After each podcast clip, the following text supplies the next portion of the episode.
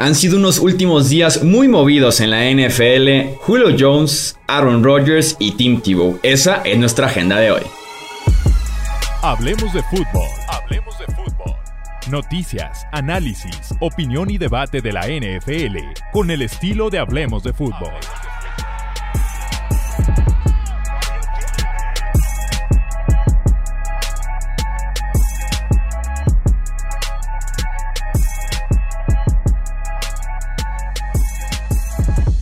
¿Qué tal amigos? ¿Cómo están? Bienvenidos a un episodio más del podcast Hablemos de Fútbol. Yo soy Jesús Sánchez y es un placer que nos acompañen para hablar de estos tres temas que han sido lo más destacado en los últimos días de la NFL. Un off-season que pintaba un poquito más lento, pero que hemos tenido movimiento en estos días recientes. No estoy solo, estoy muy bien acompañado. Ya los conocen, la gran dupla aquí en Hablemos de Fútbol. Bienvenidos Alejandro Romo y también Tony Álvarez aquí al podcast Hablemos de Fútbol otra vez.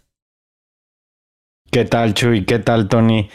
Un verdadero placer estar de vuelta. Ya sé que probablemente nos están extrañando mucho toda la gente que nos escucha porque pues ya no estamos teniendo la costumbre de los dos podcasts por semana, pero pues bueno, claro, porque ahorita eh, digamos que la NFL está más tranquila que nunca, pero bueno, eh, un placer como siempre, amigos.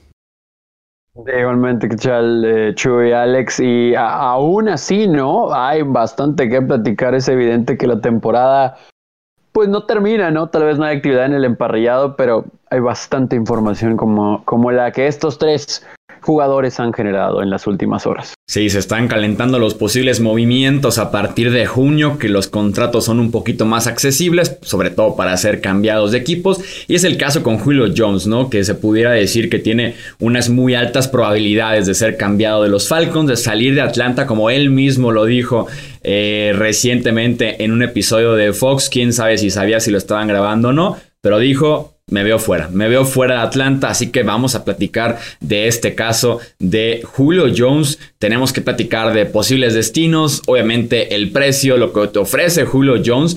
Pues arrancamos con eso, amigos. ¿Quieren, eh, ¿Quién quiere empezar platicando de, lo que es Julio Jones? O sea, ¿qué está recibiendo un equipo que pudiera estar interesado y si lo ven o no fuera de Atlanta al final de cuentas? Si quieres, yo puedo empezar con Julio. Fíjate que, mira, recibir a Julio Jones es, hablar de que estás recibiendo un receptor top 3 o, digamos top 5 de los, de los últimos 20 años, yo creo. O sea, tomando en cuenta el nivel, en, el nivel que han estado, digamos, a quién podrías poner encima del talento que tiene Julio Jones, tal vez, no, y ni siquiera te iba a decir, tal vez no la producción, pero Julio Jones tiene de las mejores temporadas por la cantidad de yardas que tiene pero al menos en talento creo yo que es top 3, sino mínimo top 5 de los últimos 20 años. Ha estado batallando con lesiones, sí, 100%, eh, pero sin embargo creo yo que un equipo eh, en busca de un receptor número uno todavía puede conseguir a un excelente jugador en Julio Jones. Eh, alguien que lo da absolutamente todo. De hecho, lo vimos fracturarse un pie en el Super Bowl por hacer una recepción que debió haberle dado el, anillo a los Falcons. Pero definitivamente es, es, un jugadorazo. O sea, desde mi punto de vista, eh, sigue siendo uno de los mejores receptores. No le ha ido tan bien últimamente, pero creo yo que un cambio de aires también le, le serviría mucho. Sí, creo que es el mejor wide receiver de la NFL en la década del 2010. Eh, se puede decir Larry Fitzgerald, Antonio Brown, Calvin Johnson una parte, pero Julio Johnson que sí está en su propia categoría en ese sentido con sus respectivos, yo lo que veo, tres obstáculos. El primero de ellos, 32 años. 32 años, cumple 33 en febrero, pudiéramos ya estar en la última parte de su carrera. Siguiente obstáculo, lo mencionabas, el tema de las lesiones. Ha sido muy durable Julio Jones, realmente ha sido muy bueno en ese aspecto de mantenerse en el campo jugando 15 o 16 partidos. Nada más que la temporada pasada se pierde 7 encuentros y tenemos ese último, eh, la última muestra que fue 2020, así que mencionamos el tema de las lesiones y el otro obstáculo, 15 millones de dólares este año en salario, que es un eh, precio muy bajo para un wide como Julio Jones, pero que en pleno mayo es complicado encontrar un equipo que tenga la necesidad más el espacio para poder recibir ese tipo de salario. Ese, es el, tal vez el principal problema, porque más allá de los equipos que se estén mencionando, sí tenemos que analizar que aunque pueda encajar en lo deportivo, pues hay que checar cómo está el tope de, de cada equipo, ¿no? O cómo van en ese sentido para la temporada que está unos meses, ¿no? Pero pues ya se nos está yendo rápido la, la off-season. Eh, Julio Jones, sin duda alguna, creo que a pesar de sus 32 años puede ser como, como Terrell Owens, como inclusive Jerry Rice en su momento. Eh, no los estoy comparando en, en ese sentido, pero a lo que voy es que a pesar de que tal vez uno pensaría que en este momento es cuando viene el declive para esta posición, porque se pierde un paso en la velocidad, porque ya se empiezan a tomar algunas consideraciones para con el cuerpo, el estado físico, etcétera. Da la impresión de que Julio Jones, al, menos hasta ahora, no ha perdido un paso, ¿no? Y, si vas profundo, le va a ganar a la mayoría, por no decir todos, de los esquineros. Eh, si vas por arriba, puede ir trayectorias cruzadas con velocidad. O sea, es un jugador muy completo, es un receptor muy, muy, muy completo y que encajaría perfecto en varios sistemas que creemos pudiera ser para complementar un cuerpo de receptores. Ya futureando y, empezando a soñar un poquito, eh, imagínenselo en Tennessee junto a AJ Brown. Mm. O yo sé que se mencionó en este mismo programa que decías eh, ahorita, eh, Chuy, con, con Shannon Sharp, que Dallas no sería opción, pero encajaría perfecto también ahí, teniendo a él como uno, obviamente ya pensando en, eh, en, en CD Lamb y, bueno, que también a Murray Cooper. Pero o sea, ya esos tres nombres. Ya ah. Mucho. Si es un exceso de wide receivers en Dallas. Pues, sí, no, no. Se, escucha muy bonito, ¿no? Pero sí, sí, no creo que termine en un lugar donde donde él sea el uno, ¿no? Eh, eh, bueno, no el uno, el, único, perdón, en, en, el cuerpo de receptores. O sea, sí, si estamos pensando en un contendiente, ¿no? Tal vez Rams, eh, pues yo ya empecé a, a, agarrar el rosario para Chargers, pero lo dudo bastante que se concrete algo así o sea, encaja perfecto, ¿no? En esos equipos que, que, les puede ayudar con un pasito más a llegar más lejos. Sí, sin duda alguna está para contribuir desde la semana 1, hay que aprovecharlo ahorita. Él ya dejó muy claro que quiere ganar en la NFL, así que también tenemos que buscar al contendiente. Tal vez en la lista de equipos, tanto potenciales que yo veo como que pudiera encajar tanto en sistema con necesidad, además de lo que nos dicen las apuestas, los favoritos para poder eh, aterrizar a Julio Johnson, 49ers, Colts. Titans, Patriots, Ravens, Chargers y por ahí se están colando los Packers como un movimiento tal vez de Green Bay para eh, poner un poquito más contento a Aaron Rodgers de los Cowboys. De momento sí los dejaría fuera, ¿no? Entre que tienen otras necesidades, está muy bien posicionado Mari Cooper, CD Lamb, Michael Gallup como ese 1, 2, 3 en la posición de wide receiver, pero con los otros equipos me hace sentido prácticamente en todos. Eh, ¿Agregarían alguno a esta lista de posibles destinos antes de pasar a un precio de Julio Jones? Mm, fíjate que yo creo que los equipos que cubriste, digamos, yo creo que ahí está bien. Tal vez por ahí, o sea, está muy difícil hacer el caso por la cuestión de quiere ganar. Pero pensaría en los tejanos en un movimiento. Eh, Yo creo que le deja de hablar por siempre a Arthur Blank si lo manda a Houston, a Julio Jones. Creo que le van a preguntar antes de cambiarlo porque se lo merece. Sí, se lo merece. Y dicen que lo han tratado con mucho respeto. Bueno, salió un reporte de eso. Pero a lo que iba rápido con esto es igual a un movimiento para intentar ganarse la confianza de, de Deshaun Watson, para, para mantenerlo, eh, eh, ¿cómo se dice?, contento, así como lo que tú dijiste que, podrían hacer con Aaron Rodgers, tal vez sí. Y ya estás hablando de que otra vez este, este Deshaun, de Watson con un wide receiver 1, con un wide receiver top 3 del NFL, Estás hablando de otra vez igual y hasta playoffs para los Texans. Obviamente muy, muy difícil por, por y a ver si continúa de John Watson también. Si continúa en Houston y también si juega al final de cuentas en Houston. Totalmente. Yo, yo nada más, o sea, los metería por el mismo caso que dijiste, que, que puede ser con este, eh, con Aaron Rodgers. Pero yo creo que el, el, equipo en el que a mí más sentido me haría son los Chargers. Yo creo que los Chargers traen un, traen un roster muy, pero muy bueno. Eh, ya están listos para ganar, ya están listos, o sea, digamos, para playoffs. Y no dudaría que en dos años, o sea, bueno, que el año que entra ya pudieran ser considerados contendientes, ¿no? O sea, si, si vemos que Brandon Staley trae un buen proyecto, si vemos que eh, Justin Herbert se sigue desarrollando como lo que parece que se va a convertir en un quarterback elite, yo creo que sí, o sea, podrías, eh, me hace sentido, eh, es uno de los equipos que puede mover ahí todavía sus cartas para, para poderlo meter en el salary cap. y yo haría muy buena mancuerna con Keenan Allen. Oh, escucha exquisito eso, la verdad, pero dudo, dudo que suceda y, y sí la clave ahí es lo que mencionó Julio Jones, ¿no? Que quería ganar ya, porque yo les podría decir aquí, tal vez Filadelfia, tal vez Miami, pero mm, pues creo que Julio Jones quiere un lugar donde hay un quarterback establecido, ¿no? Un quarterback que sabe ganar y que con él ahí pueden hacer mancuerna. Híjole, no sé por qué, pero me gustan mucho los Rams. Los Rams me llaman bastante la atención. Eh, Matthew Stafford con Julio. Exactamente. Digo, con lo que tuvo con Calvin Johnson y ahora acá con un equipo, con un equipo de verdad, con una gran defensa, eh, con grandes receptores también de complemento, que lo llamo de complemento si es que llega Julio Jones, ¿no? Porque pues, obviamente se convertiría en el número uno. Eh, creo que embonaría perfecto, ¿no? Hay otros equipos que, insisto, creo que sería interesante, pero sería para desarrollar un proyecto y Julio Jones, o sea, quiere un anillo ya, ¿no? Y está en todo derecho y, merecido. a mí los que más ¿no? Sí, se lo merece como ese nivel. Y, más porque ahora que mencionas lo de los wide receivers, han envejecido bien. También es el caso de Larry Fitzgerald, Antonio Brown, Randy Moss, Calvin Johnson en sus 30. Entonces han, envejecido bien los, los wide receivers en general. Yo si tuviera que elegir los equipos que me gustan más para Julio Jones, pondría a Tennessee en el número uno.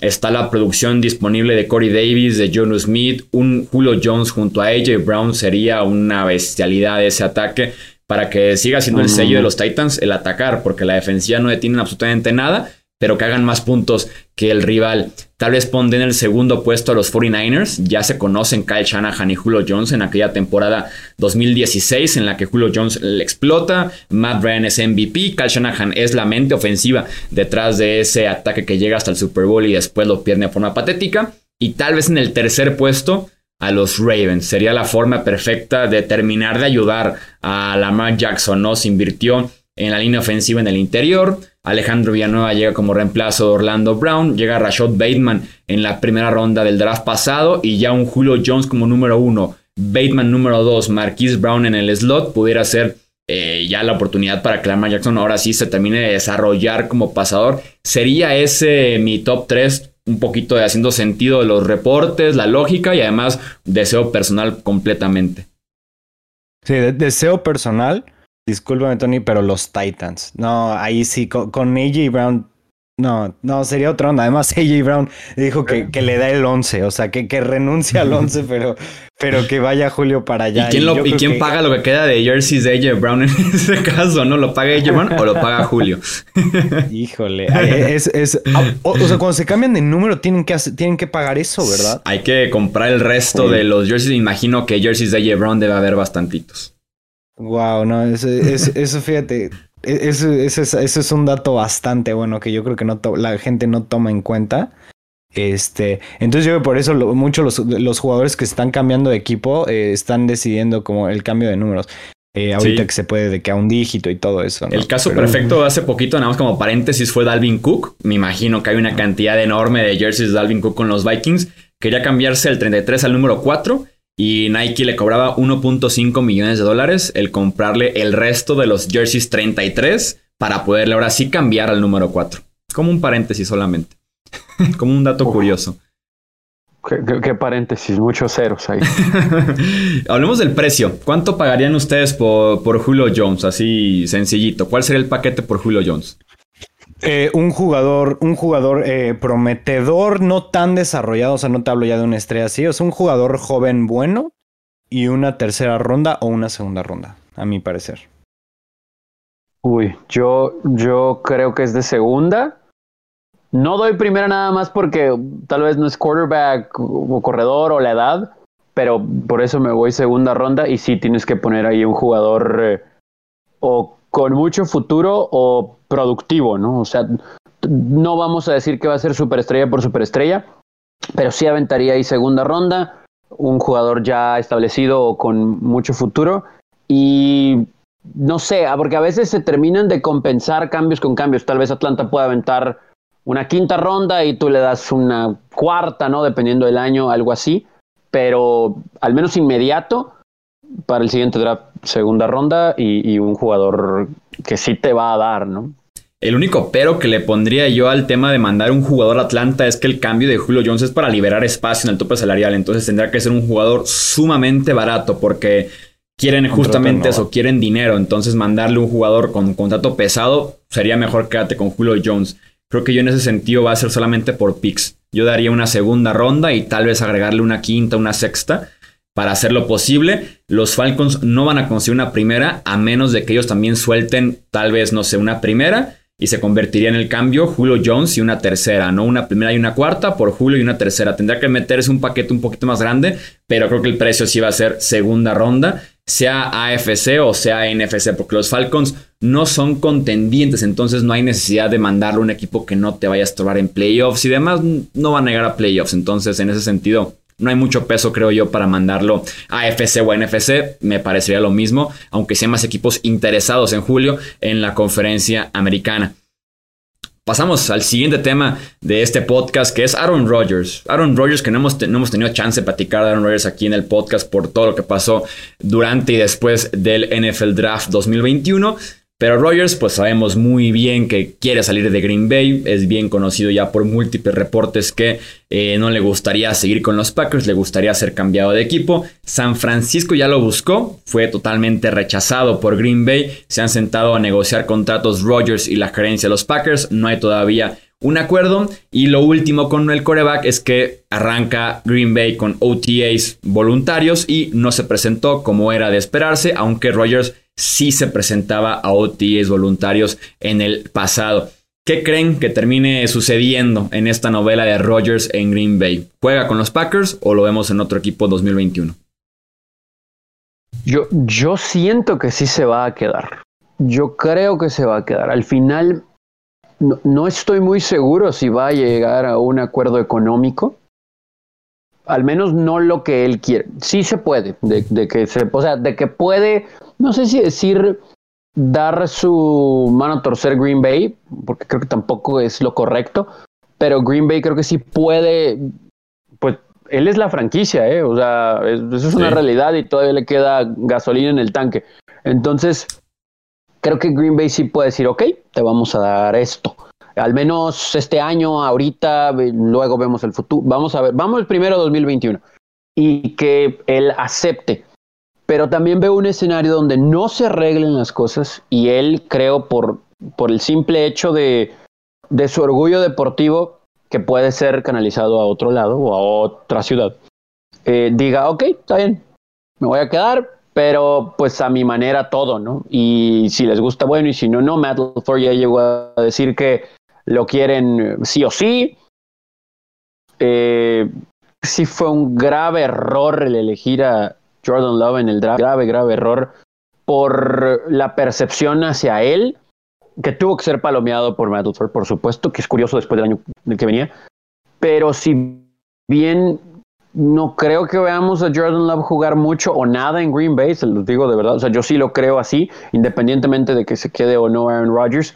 Eso fue lo suficiente como para que él sintiera que hubo cierta desconfianza en la oficina, sobre todo, seamos realistas, por la forma en la que él tomó el trabajo.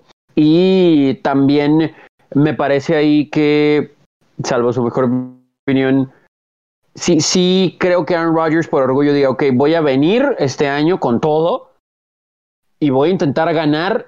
Y ya una vez con, para él esperando un anillo, ya, ¿no? O sea, como, como para demostrar que no necesita del billete extra para la percepción de la gente como para que sea motivación suficiente para ganar, porque pues, Aaron Rodgers es una persona muy especial en todos sentidos, ¿eh? en lo deportivo y fuera del emparrillado, su relación con su familia, etcétera, etcétera, etcétera. Sobre todo porque también el pick de Jordan Love le pone fecha de caducidad a Aaron Rodgers, que creo que es lo que le pesa al final de cuentas. Pensando un poquito en los años de Rodgers y en cómo estaba estructurado el contrato, la fecha de caducidad de Rogers hubiera sido o 2022, o sea, cambiado el siguiente año y no inicia la semana 1 del 2022, máximo 2023, porque así se presta el contrato de Rogers y también el contrato de Jordan Love, porque es un contrato nada más de cuatro años y hay que ver al coreback para saber si es el futuro, si es el presente, saber qué tienes con Jordan Love. Entonces, la fecha de caducidad que le puso Green Bay a Rogers, creo yo que es lo que le pesa al coreback porque no es entonces ya los términos del contrato o los términos de cómo esté jugando el coreback. Era pase lo que pase,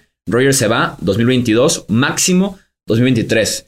Y lo quiere entonces adelantar. Y sabes qué, mejor me voy de una vez. Eh, no estoy cómodo, volvemos a perder en postemporada, me quiero ir. Eh, y en ese sentido es donde empieza, creo yo, toda esta novela que se viene construyendo en abril del 2020 con el pick de Jordan Love que tanto incomoda a Reuters, creo yo, sobre cualquier otra cosa, sobre el contrato y también sobre esta narrativa que me parece a mí falsa de que no está bien rodeado en Green Bay. Fíjate, yo no creo definitivamente que sea nada que ver con el dinero, porque ya salieron reportes que le ofrecieron más dinero del que hace Mahomes, o más bien del que eh, está programado a hacer Mahomes de 45 millones por año.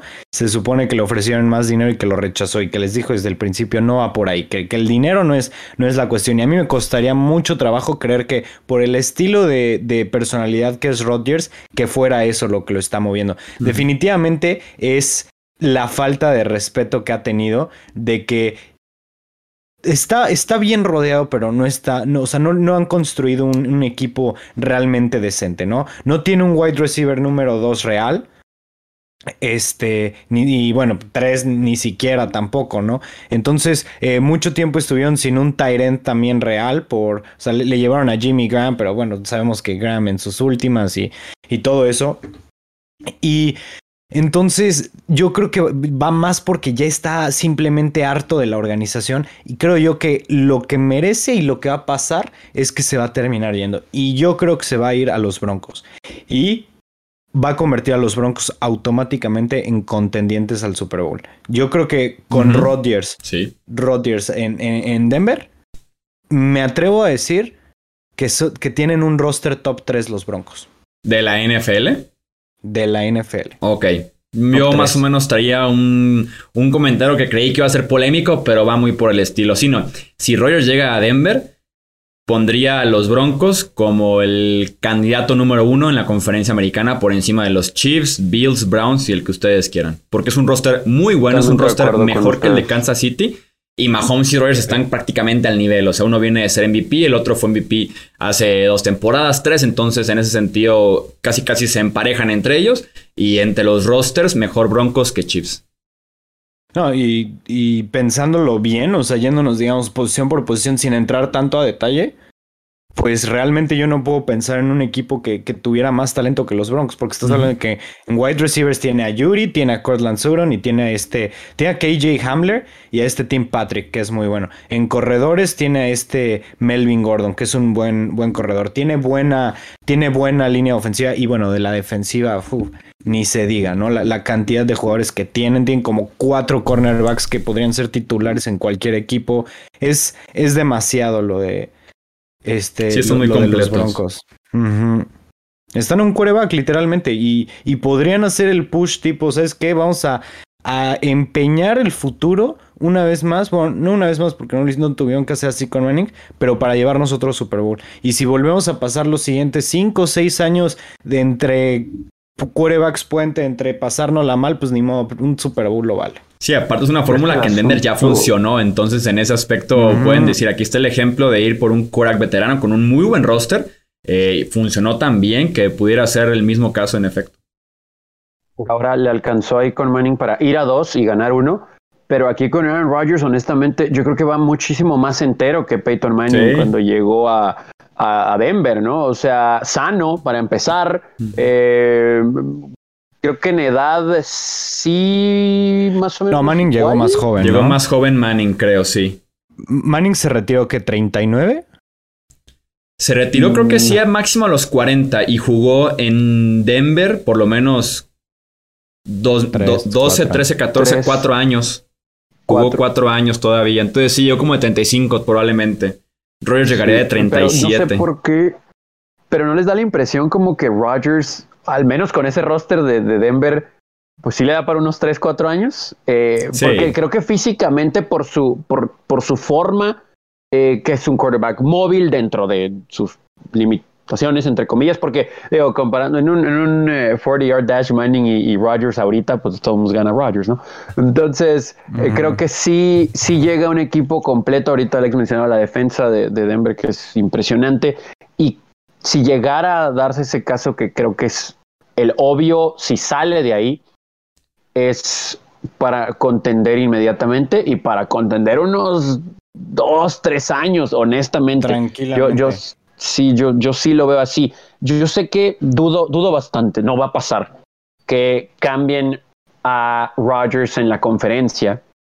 Sí, porque no, tendría no. que ser un contendiente y no se van a disparar en el pie los Packers de esa manera.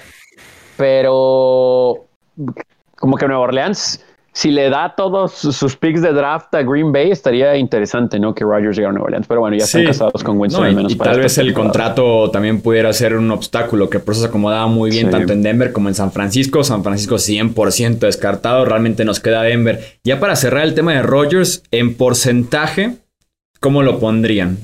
El puro número, ¿cuánto porcentaje que se quede en Green Bay? ¿Cuánto porcentaje que sale? No tienen que poner todavía ningún equipo, nada más que sale de Green Bay. Yo tengo 60-40 se queda. Ok. O sea, 60 se quedas. Algo- No sé por qué presiento que se va a quedar, pero insisto, si se llega a quedar es más como un, ok, así la quieren, así va a ser, pero este año nada más y van a ver, algo así, algo así. Uh, yo me iría más como 70% se va, 30% se queda. Sé que es un trade difícil de hacer, pero los movimientos que han estado haciendo en quarterback los Packers en, los últimos días, yo creo que reflejan que van completamente, o sea, que ya se están preparando. Y digo, no, no que se hayan traído a, a alguien de nombre, ni mucho menos, pero pues de que van a empezar a llevar, eh, a ver si encuentran algo. Yo este año por el contrato y cómo le pesaría a Green Bay el soltarlo, cómo se caen de pelea de playoffs tal vez, creo que se lo quedan, 65-35 que se quede en Green Bay. El siguiente año sí me iría a un 70 que se va. Creo que si el siguiente año sí pudiera ser casi seguro el off-season que se va. Este año me gusta para que se quede 65-35 en ese, en ese aspecto. Tenemos un tercer tema, ya para cerrar el podcast, seguramente va a ser el más breve de todos. El caso de Tim Tebow que regresa a la NFL eh, después de varios años de ausencia, siendo analista de fútbol colegial, siendo eh, intento de beisbolista en las granjas, como en, creo que llegó a doble A de los New York Mets. Eh, regresa a los Jacksonville Jaguars, es su momento de volver a la NFL, ahora como ala cerrada, como tight end reencontrándose con Urban Meyer y cambiándose la posición en la que muchas veces le pidieron que lo hiciera. Supuestamente lo intentó un par de prácticas con los Jets, pero realmente de forma oficial nunca es que dejó de ser coreback en la NFL y pues eso llevó a su salida eh, casi definitiva o definitivas hace unos días de esta liga. Eh, a favor, en contra, ¿qué aporta Tim Tebow además de nada en Jacksonville? Y les digo nada porque yo sí estoy completamente en contra de la firma de Tim Tebow en Jacksonville. In- intangibles, pero 100%. ¿Cuáles O sea, serán esas intangibles? El liderazgo, la competitividad, el creer, un equipo que, que, que fueron el peor equipo el año pasado, el que ese liderazgo y esa hambre de, de siempre estar compitiendo de Team Tebow, eso yo creo que los beneficiaría mucho. Aunque te ocupe un lugar en el roster, yo no sé, o sea, yo sé que, que no va a funcionar, ¿sabes? O sea, ¿cómo es posible que, que están utilizando un lugar en el, eh, eh, del roster en un ex quarterback convertido Tyren de 33 años que lleva 8 años sin jugar. O sea, no tiene sentido. Por supuesto que no tiene sentido. Pero lo que puede llevar al vestidor es ahí donde te puedes, donde puedes, digamos, compensarlo un poco. Porque mentalidad como la de Team Tebow, muy, muy pocos jugadores la tienen. Mm, entiendo un poquito la parte de la competencia. Si es un tipo que claramente en donde ha ido, ha buscado ser el mejor, no lo, no lo ha logrado en muchos lugares. Eh, lo entiendo la competencia, ¿no? La parte de la fe y ese sentido. Liderazgo no sé, porque qué tanto le puede liderar Team Tebow un roster de NFL. O sea, ¿quién es Team Tebow? ¿Qué ha ganado Team Tebow como para ser el líder de un roster de la NFL? Absolutamente nada. Yo lo podría voltear y te podría decir que en el vestidor puede restar más Team Tebow de lo que puede sumar. Porque un tipo que sea el jugador 89 del roster, tomando en cuenta que Tibo sea el 90 de 90, ¿no? El 89 pensando en todo lo que tuvo que hacer en colegial, en la NFL, en pruebas, tal vez lleva ocho equipos diferentes en esta liga, tal vez aventó dos Pro Days eh, diferentes, workouts y demás, y por fin tuvo la oportunidad de jugar en la NFL y decir, ese tipo está aquí porque conoce al coach. Creo que en ese sentido puede ser también perjudicial en el vestidor Tim en lugar de sumarle realmente a la cultura que quiere poner Urban Meyer como un protegido, como su padrino para que esté en ese roster, realmente sin ningún mérito Tim actualmente. En, eh, o sea, es una muy bonita historia cuando dices que una persona que lucha por un trabajo, eh, consigue el regreso, etcétera, etcétera, etcétera pero aquí está muy claro, es porque el coach lo tuvo en colegial, ¿no? O sea, esa es la historia, ¿no? Y, y una cosa es que es un atleta, pero aquí este equipo, cuando ves el, el, la profundidad de, de, Titans de los Jaguars, Tim Tebow es el cuarto, ¿no? O sea, podría estar peleando por el tercero, pero hay uno que se la partió el año anterior hay otro con experiencia, hay un novato ahí.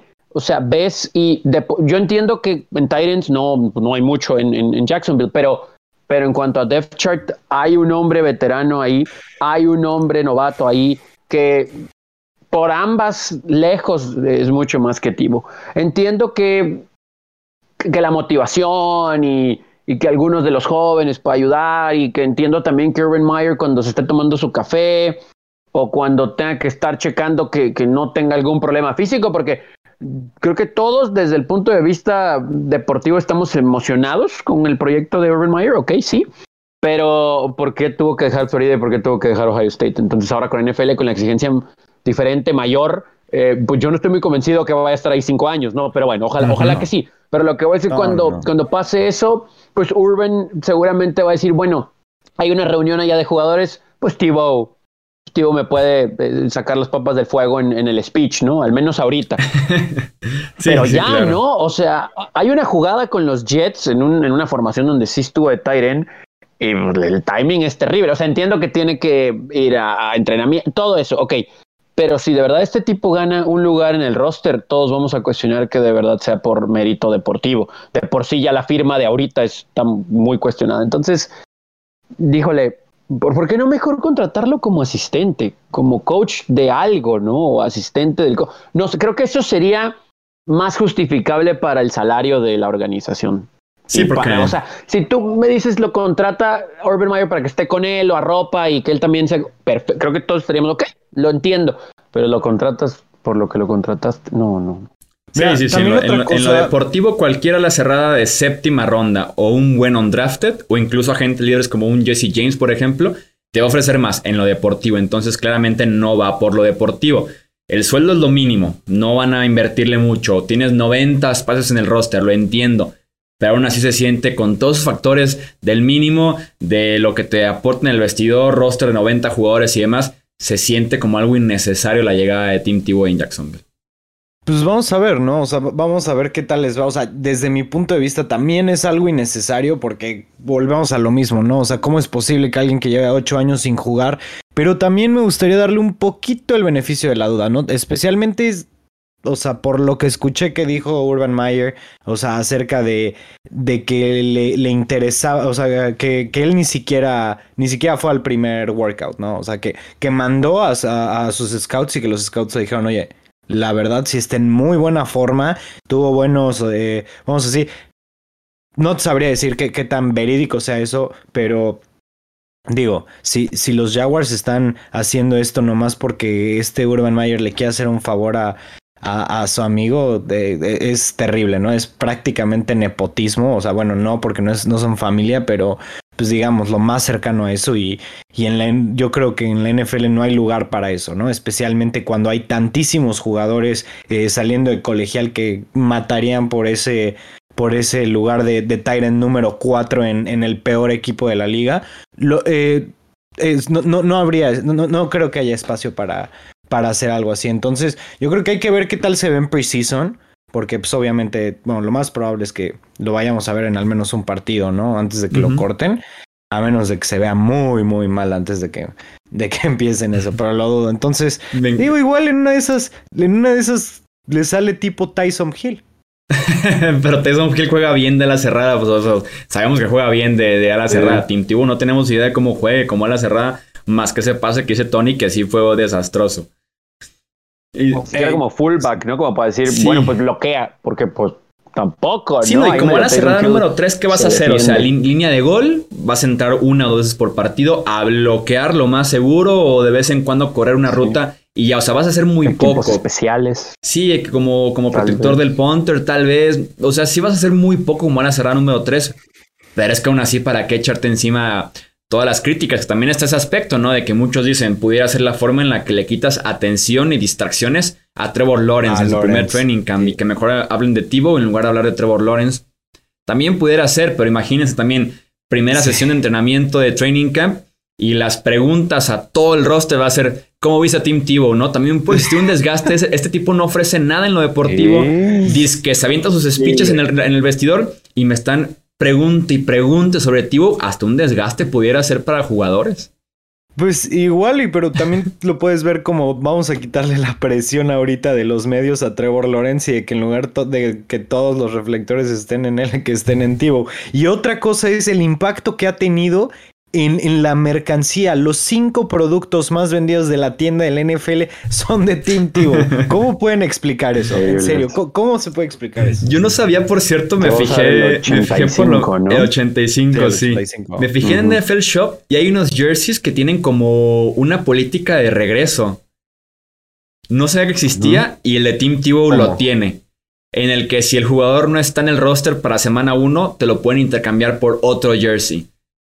Órale. Son solamente algunos, o sea, los novatos, bueno, los novatos, pero de rondas bajas, eh, alguien que va llegando, y el caso de Tim Tivo tiene esa política de regreso.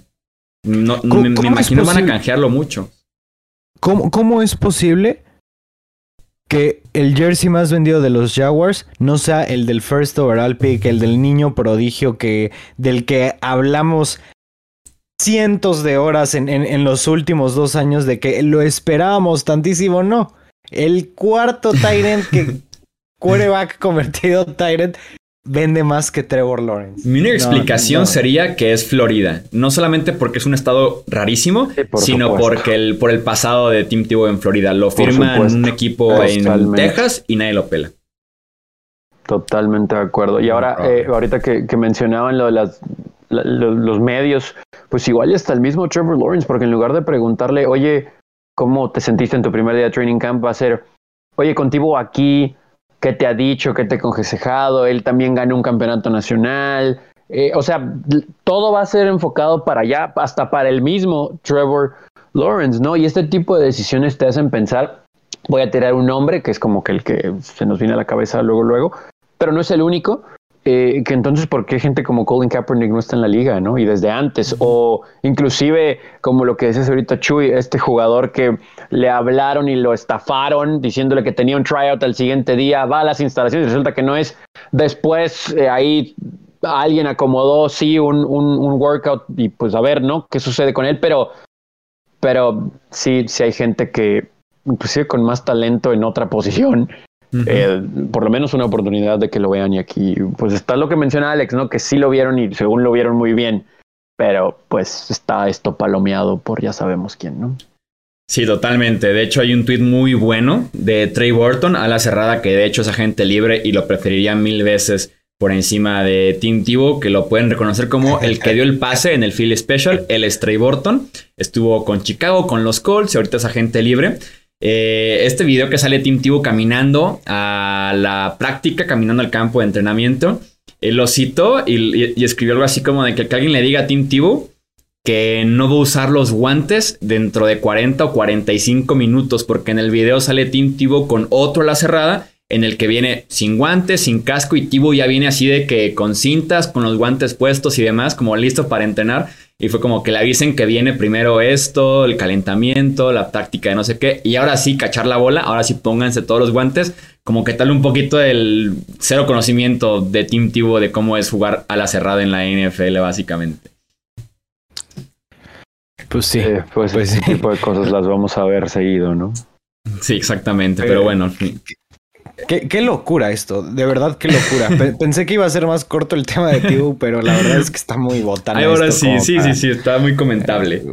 Sí, la, la, verdad es que sí, pero bueno, yo creo que en el mejor escenario para los Jaguars lo pueden utilizar tipo Tyson Hill, así mejor escenario, ¿sabes? Yo deseo de corazón que no se les ocurra poner a Tim Tebow a lanzar un pase porque el que Tim Tebow lance un pase significa que Trevor Lawrence lanzó un pase menos. Entonces, eh, espero de corazón que no, que no lo intenten ni siquiera. Este, ya, ya, para cerrar. Que no se lesionen ni el 2 ni el 3, ¿no? De quarterback, porque entonces. Viene el quarterback de emergencia. Este, última pregunta, igual, porcentaje. ¿Qué probabilidad le dan a Tebow de estar en el roster de los Jaguars el domingo de semana 1? En porcentaje. Uy, eh, 20%. Se manda muchísimo, pero por el coach. Ok, roster, digamos, eh, ¿se vale de los que inactivan? O, sí, sí, sí, roster de 53, ahí está Tim Ok, hizo, los 53. Yo creo que le daría como un 10%. Ok. Mira, yo pensé exactamente el punto medio, yo pienso que el 15%. Más porque a la cerrada número 3 o 4, pues no hace mucho en lo deportivo, entonces te lo puedes quedar. Y por el mínimo, supongo. Pues sí. Te lo puedes quedar, o sea. La, regla lo peor que sí tiene oportunidad, ¿no? Sí, sí, sí, o sea, hay chances para Team Tivo. Si juega un partido, estaría la diferencia entre su último y este último y este partido que jugaría con Jacksonville, nueve años. Nueve años podrían pasar entre un partido y otro. Qué locura que estamos hablando de Team Tebow en 2021, pero así se puso la NFL en este off-season. Eh, no olviden dejar su comentario, dejar su like si están en YouTube y también si están en formato de podcast, de audio solamente. Recomendarnos, dejar un review también en la respectiva plataforma en la que se encuentren. En nombre de Alejandro Romo, de Tony Álvarez. Espera, tiempo, tiempo, tiempo. Algo antes de cerrar. Si Tim Tebow hace el roster de los Jaguars, le voy a mandar el jersey a Chuy para que lo ponga en su. En su ¿Aquí atrás? Eh, ahí, sí, ahí atrás. Va, pero tiene que estar, o sea, tiene que estar atrás, o sea, se tiene que ver el Tebow. Ah, no, si quieres, si lo hace en la semana uno me lo pongo, o sea, hasta si quieres. Va, el primer podcast de, la temporada con el jersey puesto. Muy bien. Sí, así, así lo vamos a anunciar. Eso va a ser muy random. Va, que va. va, va. Ahí está y entonces el comentario. Ahora sí, en nombre de Alejandro Romo, de Tony Álvarez, yo soy Jesús Sánchez y eso es todo por este episodio. Gracias por escuchar el podcast de Hablemos de Fútbol. Para más, no olvides seguirnos en redes sociales y visitar hablemosdefutbol.com.